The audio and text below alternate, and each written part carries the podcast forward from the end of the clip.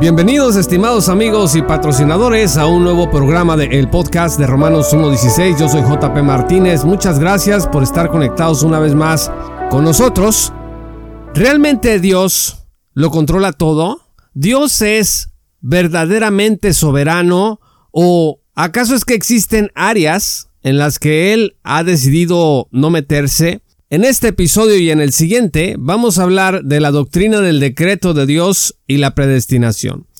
Pocas doctrinas son tan difíciles como la doctrina del decreto de Dios, pero también en este campo hay mucha soberbia, hay gente que dice entender muy bien el decreto de Dios, esto de intentar ingresar en la mente de Dios es algo complicado, pero pues hay gente que dice que lo domina, nosotros no creemos dominar la materia, pero fíjese lo que dice Lewis Perry Schaeffer en su teología.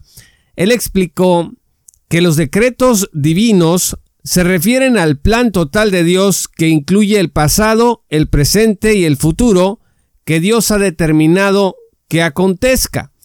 Cuando a ti y a mí nos ocurren cosas que no nos gustan, volteamos al cielo y le pedimos a Dios que nos permita comprender lo que ha acontecido, preguntamos, ¿por qué ha pasado esto? ¿Por qué me ha pasado a mí? ¿Por qué le ha pasado a gente que amamos? Sobre todo cuando se trata de cosas negativas.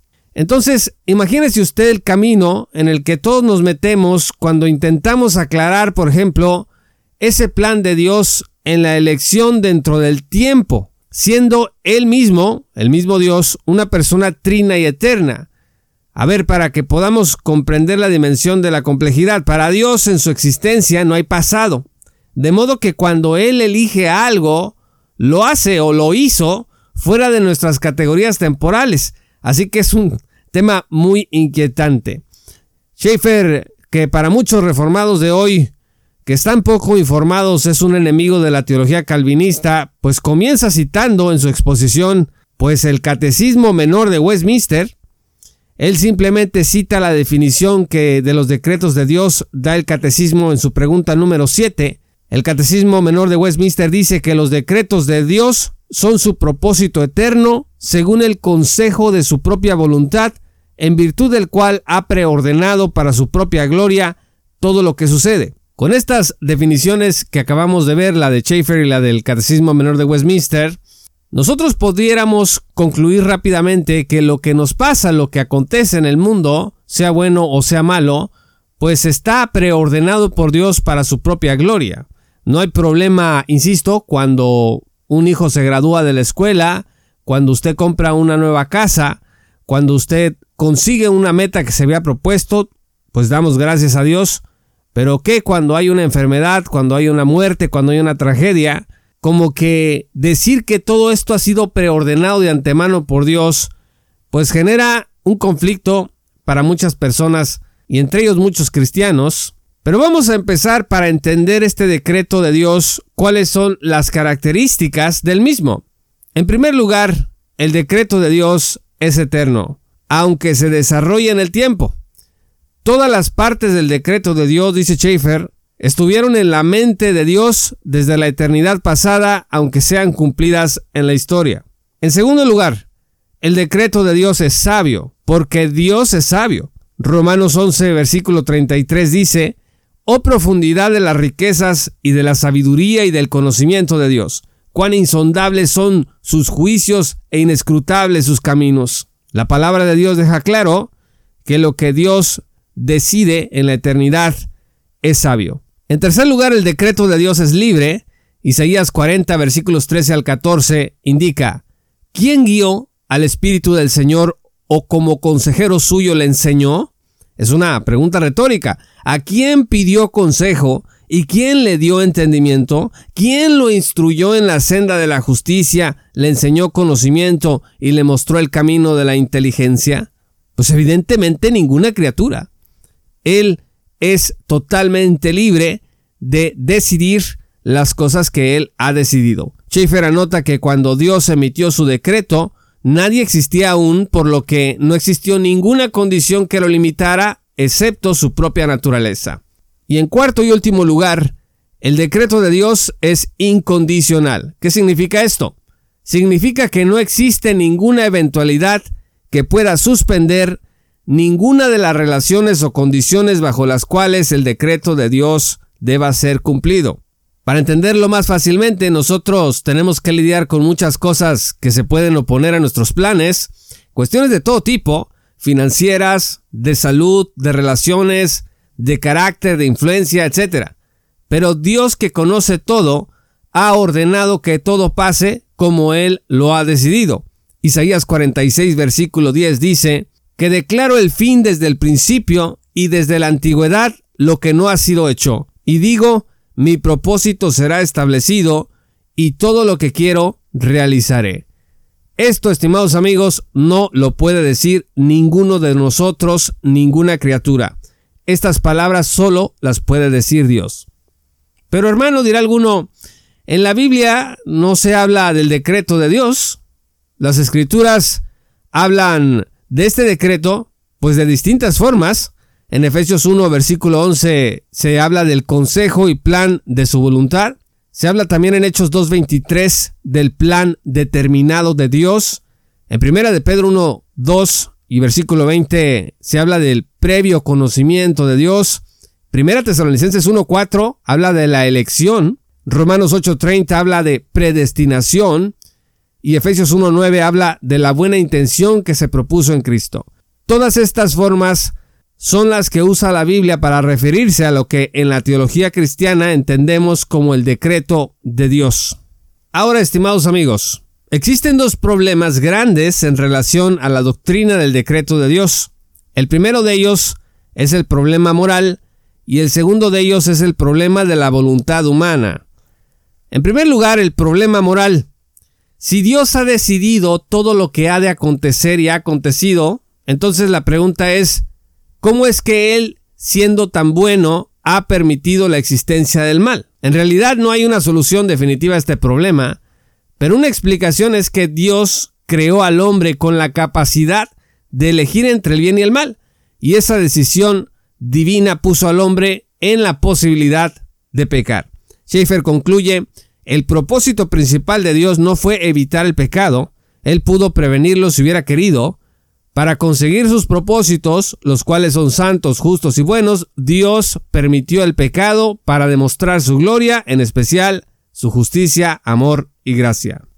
Entonces, pues Dios actúa eficazmente, en primer lugar, a través de causas físicas, por ejemplo, Dios pone límite a las lluvias, dice Job 28-26, también actúa Dios a través de fuerzas espirituales, como su don de la fe que nos salva en Efesios 2.8, o las buenas obras que Él mismo preparó de antemano para que anduviéramos en ellas, dice el versículo 10.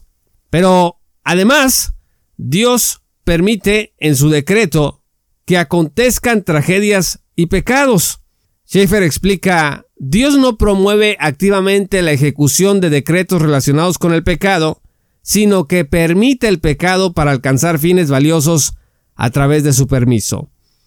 Yo les confieso, queridos amigos, que estas explicaciones me convencen más a un nivel más intelectual que sentimental, porque viendo las tragedias que acontecen en el mundo, los tiroteos en las escuelas, las plazas públicas, las guerras e invasiones entre países, el hambre, el crimen organizado, los abusos espirituales y físicos en el nombre de Dios o en el nombre de quien sea, pues yo no alcanzo a ver qué fines valiosos pudiera Dios conseguir con tanta muerte y destrucción. Pero está hablando aquí el JP Martínez pecador, porque al pensar en mi propia vida y experiencias, como que la cosa cambia, porque me doy cuenta de que mis pecados y problemas le han servido a Dios para moldearme y dirigirme pues a mejores lugares a más profundas conversaciones con Él, más bendiciones, a más madurez, incluso también el pecado de otros que ha alcanzado mi vida, ha servido también para conocer mejor a Jesús y hacer crecer mi fe un poco más.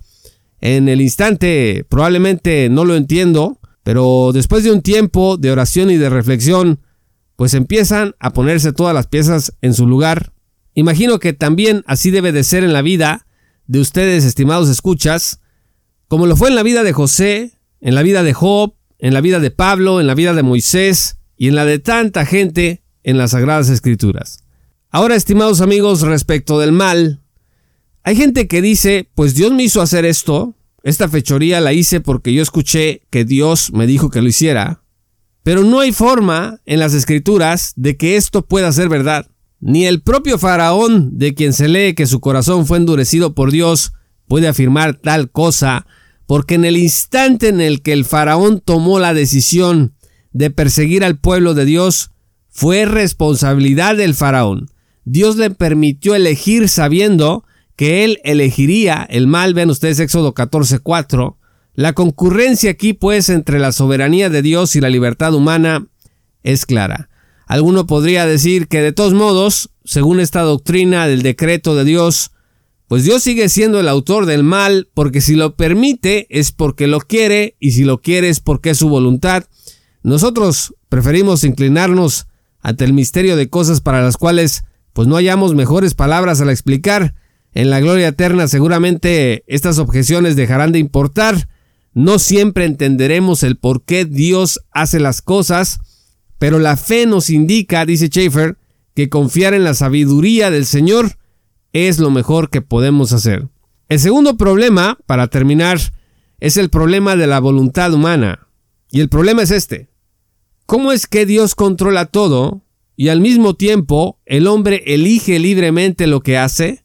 Si Dios controla todo, pues también controla al hombre. Y si controla al hombre, entonces el hombre no es libre. Más o menos ese es el silogismo. En el mundo reformado, la expresión libertad de la voluntad humana les causa mucho escosor. Algunos hasta aborrecen siquiera pensar que se diga que el hombre es libre para elegir. La verdad es que el hombre tiene un libre albedrío limitado. La palabra clave aquí es limitado. Nadie puede elegir hacer lo que le venga en gana, pero sobre todo a la luz de Dios, el hombre está limitado por el poder soberano.